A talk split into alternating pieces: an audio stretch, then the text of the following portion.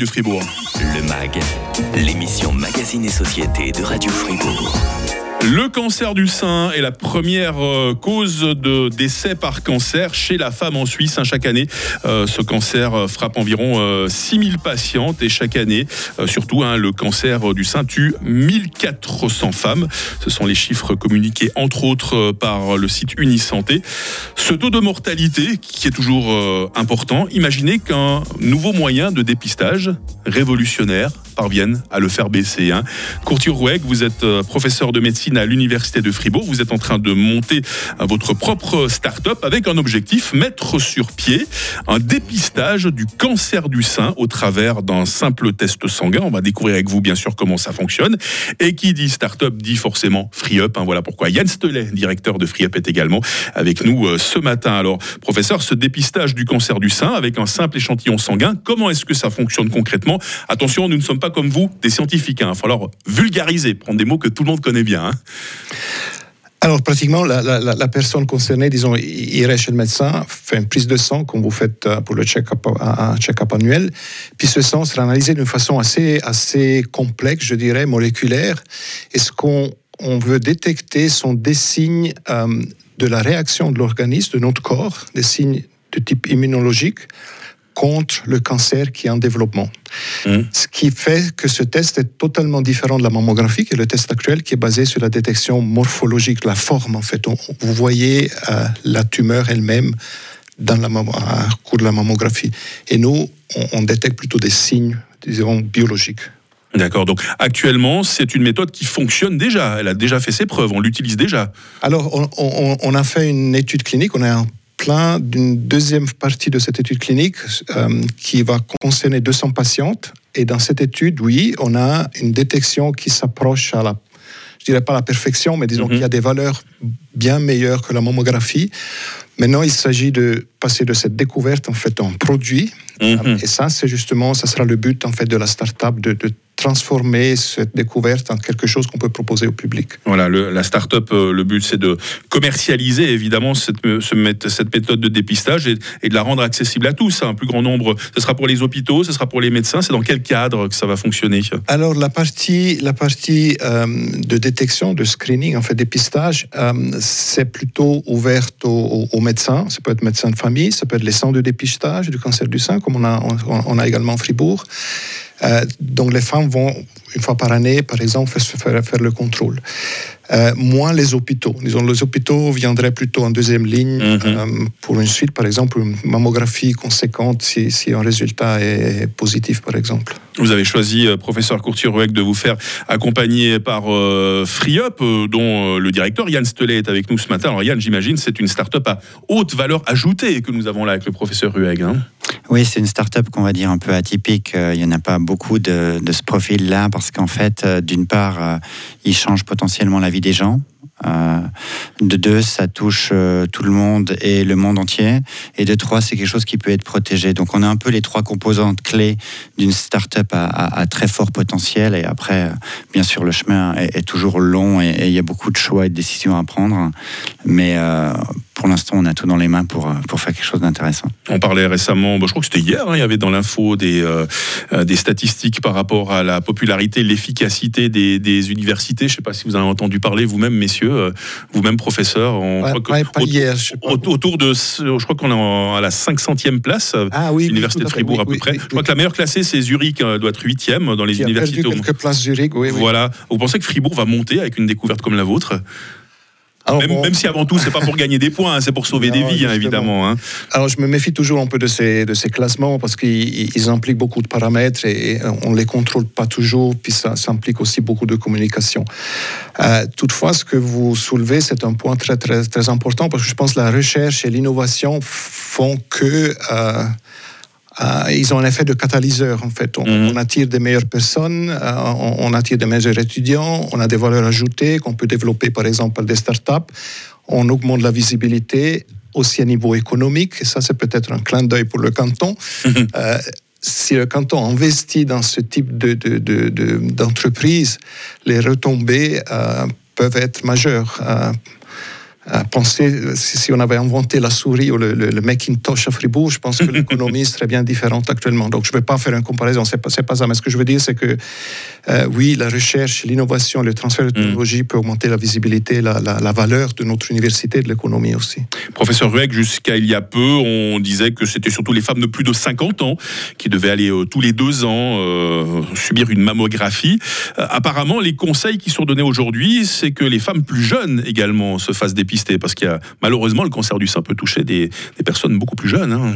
Alors justement, malheureusement, il y a une tendance euh, à, l'âge, disons, de, développement du cancer du sein est en train de doucement baisser. On parle de 1 à 2 par année.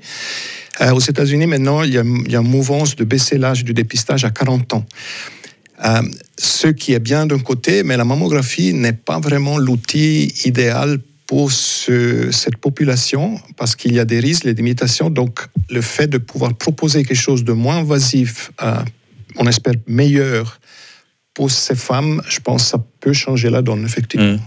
Euh, le but, une fois que votre, euh, votre découverte se sera euh, démocratisée, qu'elle sera accessible à un grand maximum de personnes, c'est de remplacer totalement la mammographie ou bien deux, deux, méthodes de dépistage valent mieux, valent mieux qu'une? Non, disons, ça, ça, ça remplacera jamais l'imagerie. Disons, mammographie, c'est mmh. une des méthodes qu'on appelle l'imagerie médicale parce que même si vous avez un, un test qui est positif dans le sang, avant que le chirurgien fasse quoi que ce soit, il faut voir la tumeur. Est-ce qu'il y a vraiment une lésion? Il faut la voir, il faudra faire une biopsie avant de faire la chirurgie. Donc, non, ça ne va pas remplacer, mais ça permet d'élargir l'éventail, disons, la, le bassin de recrutement. Et puis, on espère d'être meilleur, si vous voulez, avec la, sensitivité de la méthode par rapport à la mammographie qui, hmm. qui est la meilleure méthode parce que c'est la seule qui existe, mais elle est de loin pas idéale, je dirais comme ça. Courturoeg, professeur de médecine à l'université de Fribourg, il met sur pied une nouvelle méthode de dépistage du cancer du sein au travers d'un simple test sanguin. Dépister, c'est bien. Soigner, c'est encore mieux. On verra tout à l'heure si c'est encore normal qu'en 2003, on meurt d'une maladie comme le cancer du sein. Est-ce qu'il y a quand même aussi là des, espoirs pour que cette courbe de mortalité regarde vers le bas? On en parle dans la suite du MAG sur Radio Fribourg. Le MAG, l'émission Magazine Société de Radio Fribourg. Une pointure hein, qu'on a le plaisir euh, de recevoir euh, ce matin dans le MAG, Courtier-Rueg, un professeur de médecine à l'université de Fribourg. Il met sur pied en ce moment un dépistage du cancer du sein au travers d'un simple test sanguin. Et pour que tout ceci euh, fonctionne, évidemment que Courtier-Rueg a besoin de se faire conseiller par quelqu'un qui sait comment fonctionnent les startups. Ce quelqu'un, c'est Yann Stelet. Il est le directeur de FreeUp également en notre compagnie pendant quelques minutes encore. Merci beaucoup, messieurs, d'être avec nous euh, ce matin euh, sur Radio Fribourg. Euh, professeur Courtier-Roueg, dépister le cancer, le cancer du sein en l'occurrence, est une chose, ça c'est bien, mais qu'en est-il des soins? Est-ce que c'est normal qu'en 2023, on meurt encore du cancer? Hein? je, rappelle les chiffres, chaque année, le cancer du sein tue quand même 1400 femmes, hein. c'est énorme. C'est énorme, c'est tout à fait juste mais c'est beaucoup moins qu'il y a 30 ans. Donc, c'est vrai, les chiffres Il y a, une grosse étude qui vient sortir de British Medical Journal qui démontre d'une façon claire et nette qu'on meurt trois fois moins. Donc, mm. il y a eu vraiment un effort majeur dans la prise en charge du cancer du sein. Euh, d'un côté, parce qu'on peut le détecter plus tôt, la mammographie a quand même fait, fait disons, amené des bénéfices, et puis les traitements euh, se sont énormément améliorés. Donc, avec ces deux composantes, disons, on estime un tiers c'est dû à la mammographie, au dépistage, deux tiers au traitement. Mm. Donc oui, on meurt encore trop mais moins qu'avant. Et puis, justement, là, ça serait notre rôle, et aussi des, cliniciens oncologues, de, de, baisser ces chiffres. Hein. Ouais, parce que c'est vrai qu'il y a quand même des, des, auditeurs doivent se dire chaque année, mais il y a des millions qui sont engloutis dans la, dans la recherche contre le, le, cancer. Vous pensez qu'un jour, euh, on ne mourra plus du cancer? Ça arrivera un jour, professeur? Euh, Je crains que pas. Donc, mm. il y a eu des énormes progrès. On pense l'immunothérapie, on prend des thérapies ciblées, tout ça. Donc, c'est incomparable par rapport à quand moi j'étais tout petit. Mm. Euh, mais le cancer est vraiment une maladie pas comme les autres parce qu'elle touche vraiment l'intégrité elle-même de, de, de, la cellule, l'identité. Et c'est un peu un jeu du chat et de la souris en fait. Euh, la mm. tumeur trouvera d'une façon ou de l'autre euh, une façon d'échapper au, traitement. Maintenant, l'enjeu, c'est justement de, détecter le plus tôt possible pour éviter ce qu'on appelle la résistance au mm. traitement, et puis développer des nouveaux traitements en fait qui, qui permettent de, de contrôler ou de de rendre la maladie, disons, peut-être plus stable dans le temps. Peut-être peut pas de guérir complètement, mais de rendre la maladie quelque chose de chronique, comme on peut avoir, je sais pas, une, allergie, par exemple. Mmh. un professeur de médecine à l'Université de Fribourg. Cette Université de Fribourg, vous collaborez souvent avec elle. Hein, Yann Stelet, euh, euh, directeur de FreeUp, vous aviez envie euh, de, dire qu'on a une superbe équipe hein, qui est actuellement en train de se mettre en place à cette Université de Fribourg, notamment avec Katharina Fromm, hein, la, nouvelle future rectrice. vous, vous collaborez régulièrement avec euh, l'UNIFR vous-même de, de, FreeUp oui, alors on est, on est euh, je dirais, euh, très proche dans le sens qu'on a des échanges réguliers avec l'équipe qu'on appelle le Tech Transfer. C'est une équipe qui a été mise en place pour faire en sorte que les projets scientifiques puissent avoir une réflexion de transfert vers, on va dire, le marché hein, dans une logique business.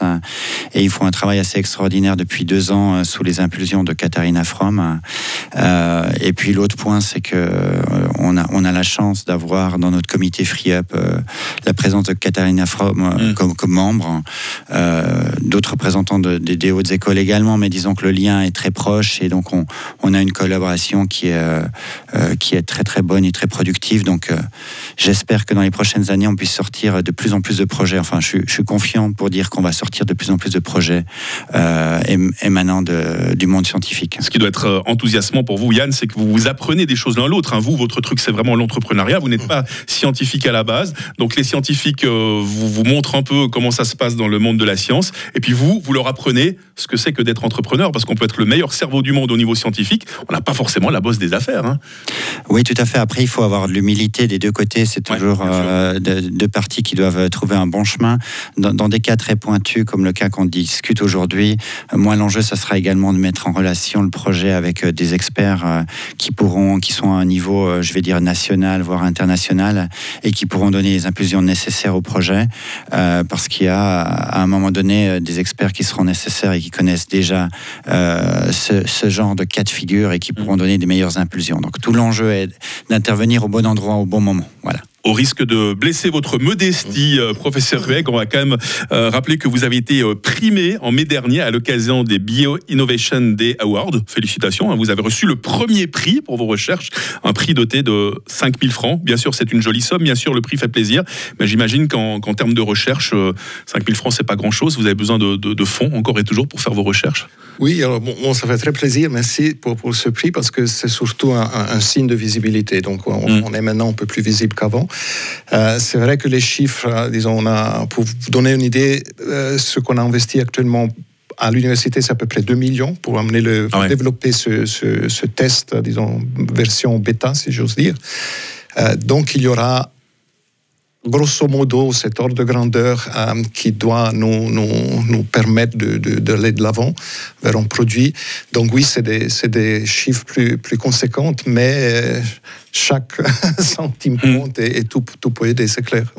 Actuellement, on l'a dit, hein, ce sera ma dernière question, 1400 femmes hein, meurent euh, chaque année euh, du cancer du sein dans 10 ans, dans 20 ans, dans 30 ans. Ces chiffres vont continuer de baisser parce qu'ils ont déjà baissé, c'est bien de le rappeler. Hein. Alors le, le, trend est là, c'est clair. Il y, a, il y, a, une baisse euh, due au dépistage, euh, l'amélioration du dépistage, j'espère qu'on va y contribuer, et puis l'amélioration de la thérapie. Donc ça, ça c'est clair. Maintenant, c'est difficile de faire des prévisions, disons, à long terme, parce qu'il y aura à un certain moment un équilibre qui va s'installer.